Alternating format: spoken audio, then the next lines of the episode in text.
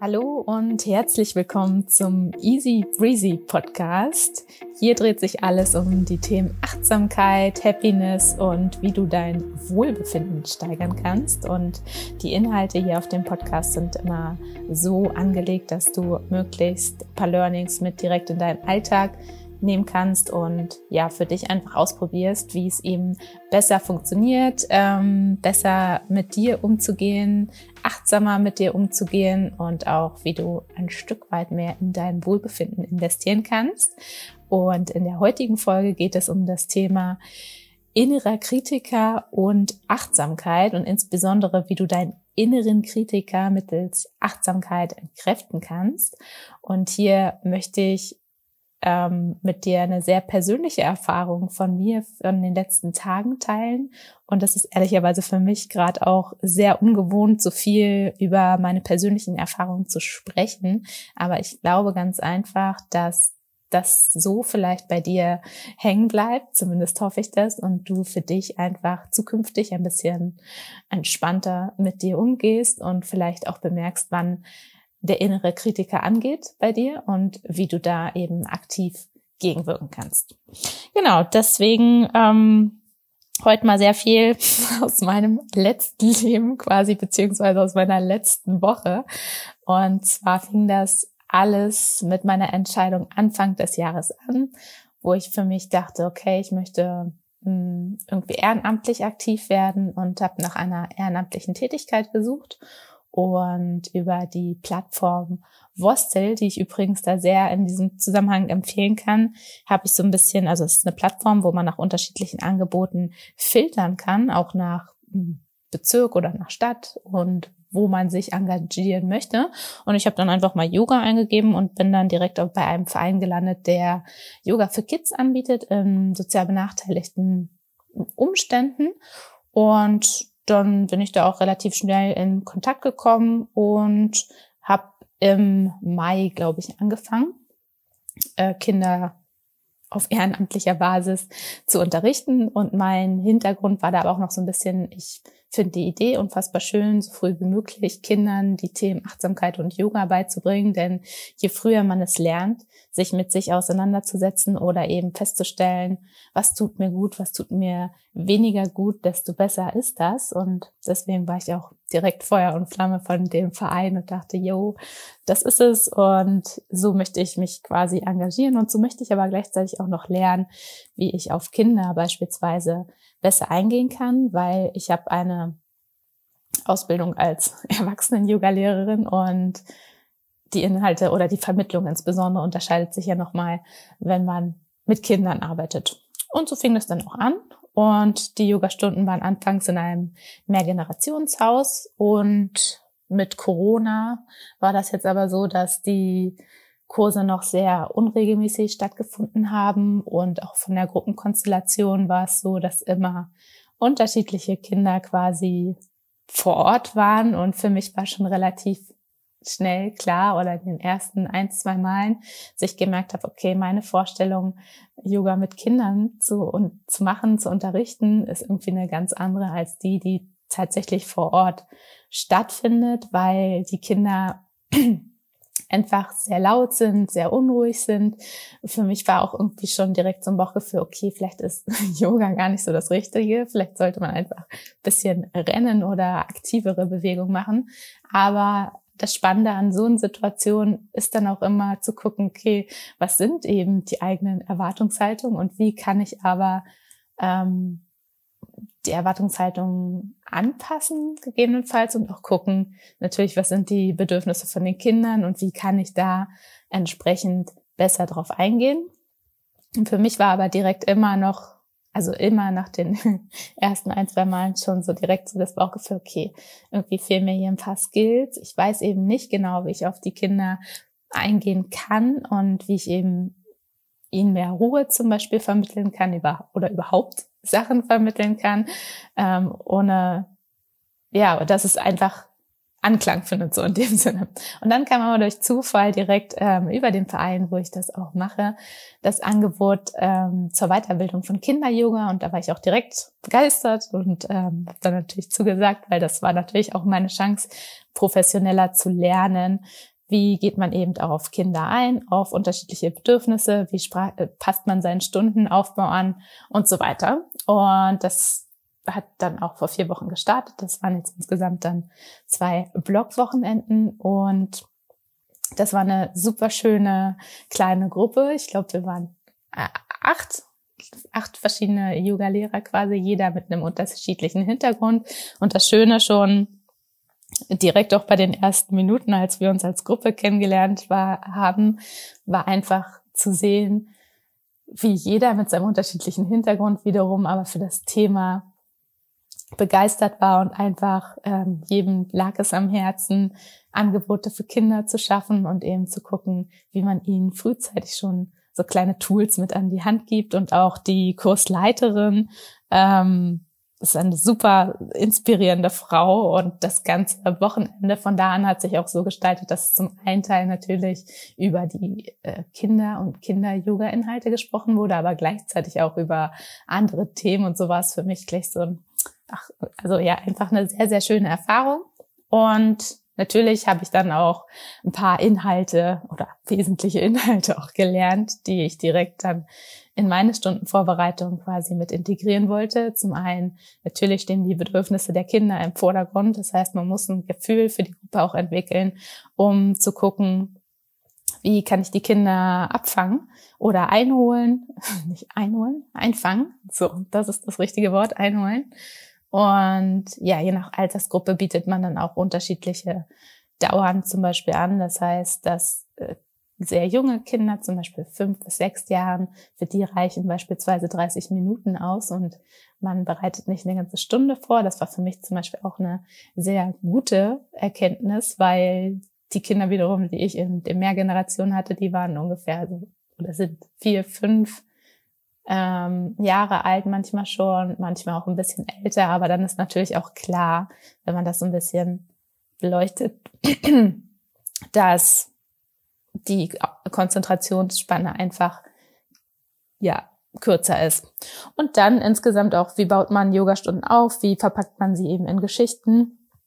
Das war zum Punkt, der für mich immer noch ein bisschen schwierig war, weil ich nicht so sehr auf Geschichten und Fantasiereisen in dem Sinne nicht stehe, aber da für mich schweren Zugang finde, sondern einfach eher ähm, pragmatisch Yoga-Asanas gerne unterrichte oder da eben gucke, was ist der Mehrwert und wie kann man das natürlich auf die Kinder ähm, ja anpassen.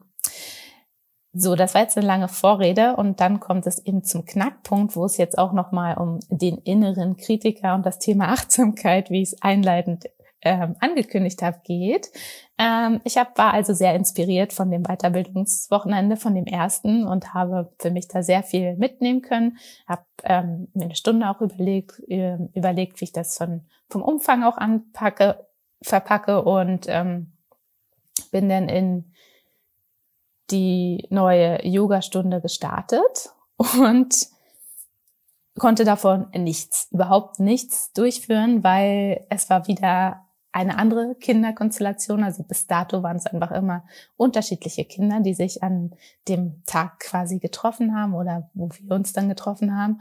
Und es war so chaotisch, dass es einfach nur durcheinander schreien, waren permanentes Schreien und Unruhe und Schubsen. Und wir waren irgendwann zu viert, vier Erzieher auf sieben Kinder, glaube ich, oder sechs Kinder. Und es war nicht möglich, irgendwie Ruhe herzustellen. Und ich habe dann natürlich versucht, irgendwie auch meine überlegte Stunde ähm, anzufangen, aber es war nicht möglich, überhaupt Konzentration herzustellen. Und an irgendeinem Zeitpunkt haben wir das dann auch beendet, weil es hat einfach keinen Sinn gemacht.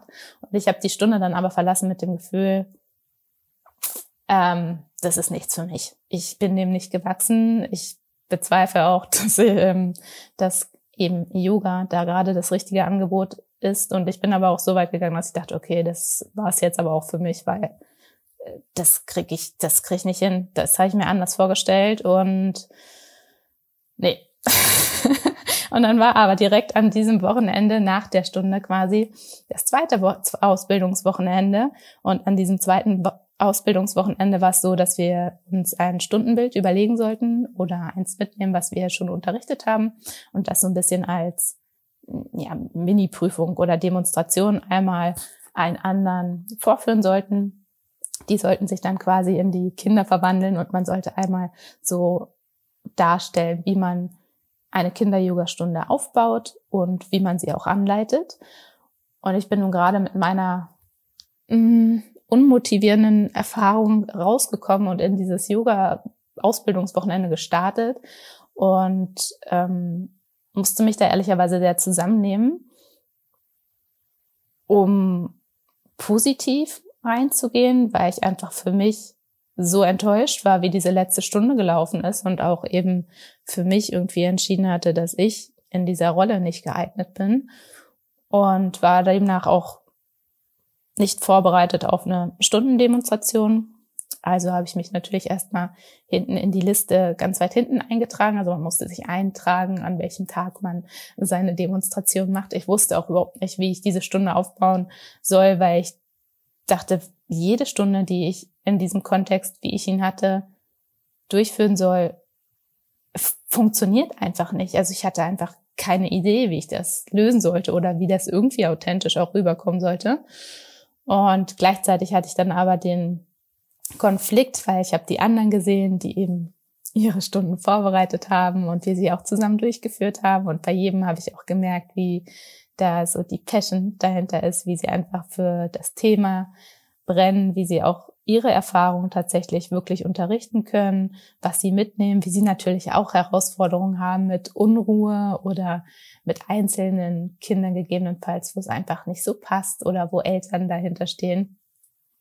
Aber trotzdem war immer eine Stunde in irgendeiner Form möglich und eben die Betreffenden haben da auch immer sehr viel Freude trotzdem mit rausgezogen und das hat mir nach meinen Erfahrungen komplett gefehlt und naja, dann ist aber irgendwann doch der Tag gewesen, der Sonntag, wo ich dran sein hätte sollen oder auch dran war. Und jede Runde, jeden Tag haben wir mit einer kleinen Achtsamkeitsübung begonnen und das mit der Frage, was ist gerade präsent, was möchtest du teilen und hast du vielleicht ein Wort, was dein Zustand beschreibt? So. Und dann war ich im völligen Konflikt, weil mein erstes Wort, was mir eingefallen ist, war äh, das Thema Anspannung. Das ist auch das, was ich seit diesem nicht stattfindenden Unterricht in mir hatte. Einfach, dass mein Körper völlig verspannt war, dass ich auch mega angespannt war, gleichzeitig aber mit meinen ganzen Themen, die ich auch auf Easy Breezy behandle, Happiness und Mindset und Persönlichkeitsentwicklung, mich auf Gutes äh, fokussiert und versteift habe und versucht habe, mich auf Dinge zu konzentrieren, für die ich dankbar bin, auch diese Gruppe kennenzulernen, das schöne Wetter und ach, also die Liste lässt sich ja fortführen. Gleichzeitig habe ich auch gemerkt, das funktioniert überhaupt nicht.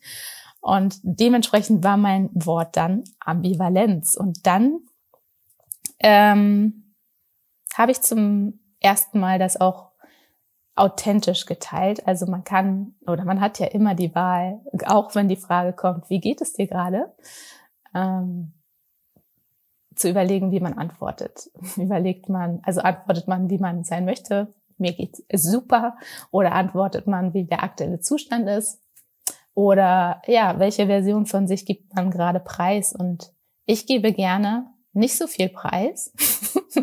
Aber irgendwie hat diese Situation dann doch so an mir genagt, dass ich ähm, authentisch mich eben dazu entschieden habe, zu teilen, was, was gerade in mir vorgeht und habe gesagt, mein Wort ist gerade ambivalent.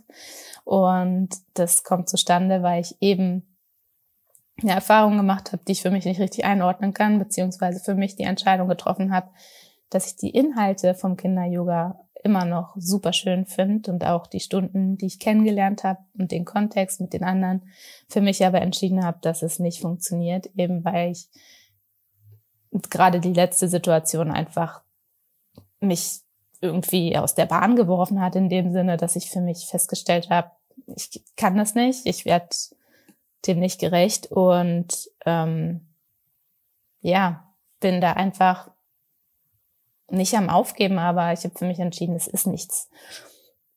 Und dann ähm, meinte die Yoga-Lehrerin oder die Kursleitung, dass ich in erster Linie mal nicht mich in Frage stellen sollte, sondern den Rahmen in Frage stellen sollte. Und ich habe die Situation dann auch ein bisschen geschildert und dann war ihre Einschätzung sehr schnell, dass tatsächlich das Angebot, so wie es stattfinden sollte, nicht stimmig ist und dass die Kinder tatsächlich Yoga in dem Sinne, worum sich die Weiterbildung dreht, auch nicht brauchen, sondern sie brauchen was anderes. Sie brauchen einfach eine Betreuung, Einzelpersonen oder Einzelgespräche, ähm, Aufmerksamkeit, aber alles Themen, die eben ein Yogalehrer in dem Sinne äh, erstmal nicht leisten sollte, auch mit den Vorqualifikationen. Und hier schließt sich jetzt der Rahmen zu der sehr langen Vorgeschichte. Was ich gemerkt habe und was mich dann auch aus der wirklich zum Nachdenken gebracht hat, ist, ich beschäftige mich sehr viel mit den Themen Achtsamkeit, ähm, Wohlbefinden, Persönlichkeitsentwicklung. Und da, wo es wirklich drauf ankam, habe ich vergessen, dass ich in eine alte Falle quasi gestrappt bin. Und das ist die Falle des inneren Kritikers. Und das ist der Punkt, den du für dich hoffentlich ähm, adaptieren kannst. Denn meine erste Bewertung war, nachdem eben ein paar Yogastunden nicht so funktioniert haben, wie ich sie erwartet habe und die letzte dann auch eskaliert ist und überhaupt nichts möglich war, war meine Erkenntnis sofort, gut, dann bin ich nicht die Lehrerin, dann bin ich nicht gut genug für diese Situation, dann mm, mache ich was anderes. Anstatt zu hinterfragen, vielleicht, wie, warum komme ich dann zu dieser Be Bewertung? Was könnte gegebenenfalls noch nicht stimmen? Wie eben die Umstände? Und ich bin überhaupt nicht auf die Idee gekommen, mich mit anderen auszutauschen. Mit anderen Yoga-Lehrern beispielsweise oder mit, ähm, vielleicht auch mit Pädagogen. Und das ist der Punkt, den ich dir eigentlich mitgeben möchte. Und deswegen habe ich das auch gerade so ausführlich geteilt, dass je nachdem, in welcher Situation du dich befindest, und vielleicht kennst du den inneren Kritiker sehr gut, wo man sich nämlich dann anfängt zu verurteilen und zu denken, man ist nicht richtig, man ist nicht gut genug, man passt nicht in diese Situation, ähm, da macht man halt was anderes. Ähm, der erste Punkt ist natürlich, da als allererstes hinzuhören und wirklich zu festzustellen, okay, was hier passiert ist gerade nicht, ich möchte mich weiterentwickeln oder ich fokussiere mich vielleicht zwanghaft auf das Gute oder denke halt, dass ich nicht gut genug für diese Situation bin, sondern diesen Moment halt wahrzunehmen und dann zu gucken, Moment, wo, was sind denn aber jetzt hier, was ist hier gerade der Kontext? Und wirklich eher davon auszugehen, dass man exakt zuerst mal richtig ist als Mensch. Aber eben, was ist mit dem Rahmen? Was sind die Konditionen? wie hat man sich das eigentlich vorgestellt? Man hat ja manchmal, also meistens hat man sogar eine sehr genaue Vorstellung davon, wie man in Situationen geht, ob das jetzt eben eine ehrenamtliche Tätigkeit ist oder im Beruf oder in Beziehungen oder in Freundschaften. Vielleicht kann man sie gar nicht so genau benennen, aber man hat ein Gefühl oder ein Bild im Kopf, wie man das eigentlich gerne hätte. Und der Konflikt fängt dann an, wenn man diesem Bild nicht nachkommt und das nicht ernst nimmt. Und das ist eben so gerade mein Appell an dich, wirklich, wenn du merkst, dass du gegen dich gehst in deinen Gedanken oder auch in dem, wie du über dich redest, stoppe das sofort und fang an, den Kontext zu beleuchten. Frag wirklich, was sind hier gerade die Umstände? Wie können diese Umstände angepasst werden? Und auch mit wem kannst du gerade reden? Und das muss nicht immer in eine Art Therapiegespräch ausarten oder überhaupt, ähm, auch das ist natürlich eine Lösung, aber das ist für einige ja ein großer Schritt, sich dem zu öffnen. Tatsächlich eher im Freundes- oder manchmal auch Bekanntenkreis gucken, wo man vielleicht nicht so emotional involviert ist und sich wirklich Hilfe einzuholen oder zu sagen, hey, ich habe hier diese Situation, ich habe hier auch schon eine Bewertung für mich vorgenommen, aber wie würdest du das sehen? Wie ist deine Einschätzung? Also verantwortlich mit sich umzugehen, achtsam mit sich umzugehen und für sich die Konditionen und die Bedingungen zu schaffen, dass man eben safe mit sich ist, statt sich zu verurteilen oder zu sagen, da, nö, da bin ich nicht gut genug, obwohl ich mir das voll gewünscht habe. Ich hoffe, dieser Punkt ist ähm, deutlich geworden. Und ähm, um das noch kurz abzuschließen, wie gesagt, auch die Dinge, die ich jetzt hier so teile, das ist für mich auch noch sehr neu ähm, und sehr ungewohnt und auch das ähm, in der Gruppenkonstellation bei der Weiterbildung zu teilen, welche Erfahrungen ich gemacht habe und insbesondere, wie sie sich für mich angefühlt hat, war sehr, sehr neu. Aber was ich gemerkt habe, dadurch, dass ich authentisch war und ehrlich und offen und eben gesagt habe, wie mich das beschäftigt, habe ich den Raum geöffnet für ähm, mehr Nähe auch von den anderen. Und es war ein super, super schöner Austausch. Und das ist definitiv eine Sache, die ich mir jetzt noch stärker hinter die Ohren schreibe, nämlich authentisch mit mir umzugehen und Chancen auch zu nutzen, um zu zeigen, wenn was nicht okay ist. Ich habe dann natürlich meine ähm, Stunde trotzdem demonstriert. Und ich habe jetzt ja auch das Zertifikat zur Kinder-Yoga-Lehrerin und was ich gemacht habe, und das ist vielleicht auch ein Impuls für dich, das verdanke ich den ganzen Themen Mindsetarbeit und Persönlichkeitsentwicklung. Ich habe mir vorgestellt, die Kinder, die ich letztens in der Gruppe hatte, ich krieg die noch ge geswitcht in dem Sinne und ich kann die irgendwie begeistern für Yoga und Bewegung und habe dann eine ganz andere Stunde gemacht. Ich habe die Stunde angefangen damit, dass wir kein Yoga machen. Und ich habe laute Musik angemacht. Und ich hatte ähm, eine große Schleife, eine Haarschleife vom Power Girl Camp noch drin äh, in den Haaren. Und sah erstmal auch schon ein bisschen anders aus, als sie es hoffentlich erwartet hätten.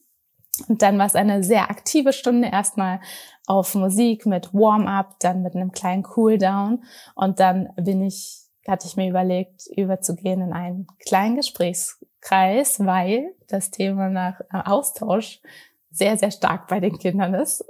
Und ähm, dann hatte ich mir überlegt, eben den Bogen zu spannen zu der Schleife, die ich aufhabe und meine Alibi-Kinder, also die anderen Yoga-Lehrer gefragt, was sie denn denken, warum ich jetzt eine Schleife aufhabe. Und das hätte ich auch die Kinder gefragt. Und die Antwort war natürlich und wäre auch gewesen, weil es halt schön aussieht oder weil ich es schön finde oder auch, keine Ahnung, hast du halt auf. Und das war nicht der Hintergrund, sondern ich habe die Schleife aufgehabt, weil sie mir Kraft gibt. Und das war auch die Message, die ich den Kindern eigentlich mitgeben wollte mit der Frage, was gibt dir eigentlich Kraft? Insbesondere, wenn du Angst hast in deinem Alltag. Und ich bin mir sicher, dass genau diese Themen auch dazu führen, dass die Kinder eben sehr unruhig sind und sich nicht auf eine Yogamatte setzen können und sich auf Yoga einlassen. Und damit wollte ich den Bogen spannen dazu, dass es eben Möglichkeiten gibt, wie man mit sich umgehen kann, wenn man Angst hat. Und das können solche kleinen Sachen sein wie eine auffällige Haarschleife oder ein bestimmtes T-Shirt oder Kleidungsstück, wo man sich einfach sehr mutig und stark fühlt. Und dann ähm, bin ich dazu übergegangen, dass ich quasi noch zwei, drei Yoga-Asanas gezeigt habe, die ebenfalls den Mut und das Thema Selbstwert quasi unterstützen und wenn du Yoga machst, dann weißt du auch, welche Asanas sind. Das sind zum Beispiel der Krieger oder Tadasana oder auch der heraufschauende Hund, also alles Yoga-Übungen, die stark aktivierend wirken oder eben auch Stärke ähm, ausstrahlen. Und ja, das war mein Stundenbild gewesen. Das zu unterrichten hat mir an dem Tag dann doch noch sehr viel Spaß gemacht und ich habe auch gemerkt, dass es mir Spaß macht, eben solche Inhalte zu vermitteln und auch Stunden aufzubauen und anzuleiten. Aber es hat natürlich auch Spaß gemacht, weil ich eben meine Fake-Kinder in dem Sinne da vor mir hatte, also die ähm, Yoga-Ausbildungslehrer. Und ja, also es war abschließend trotzdem ein sehr schönes Wochenende und ähm, für mich auf sehr vielen Ebenen sehr intensiv, aber eben auch durch die Entscheidung eben authentischer zu teilen, wie ich wirklich empfinde, eben die Erkenntnis zu haben, dass meine eigene Beurteilung und Verurteilung zu so einem äh, ja, naja, Gefühlschaos, aber einfach zu so einem Frust und Unwohlsein geführt hat und das eigentlich vor dem Hintergrund, wo ich Achtsamkeit ähm, und Happiness mir auf die Flagge geschrieben habe. Und ja, deswegen auch hier nochmal abschließend an dich. Guck, wann du anfängst, dich zu verurteilen. Ähm, guck stattdessen, was wären denn andere Umstände? Was wäre eine bessere Situation? Womit würdest du dich besser fühlen? Guck auch, wer in deinem Bekannten- oder Freundeskreis ist, mit dem du dich genau dazu einmal austauschen kannst. Und stoppe Gedanken, die gegen dich gehen. Weil das stimmt einfach nicht. Und das bringt einen definitiv nicht voran, sondern eher, ja, geh achtsam mit dir um und schaff die Bedingungen, die dich unterstützen. So, das ist dann quasi auch schon das Ende dieser sehr persönlichen Podcast-Folge. Ich würde mich sehr freuen, wenn du mir, ähm, wenn es dir gefallen hat oder auch wenn du Anmerkungen hierzu hast, ähm, wenn du mir schreibst, gerne auf Instagram at easybreezyofficial. Da gibt's auch weiterhin Impulse zum Thema Achtsamkeit und Happiness.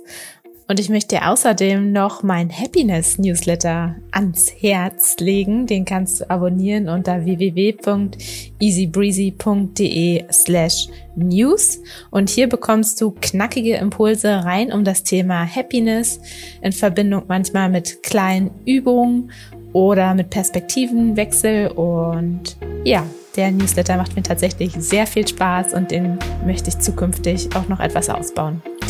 Aber jetzt wünsche ich dir einen wundervollen Tag, lass es dir gut gehen und bis bald.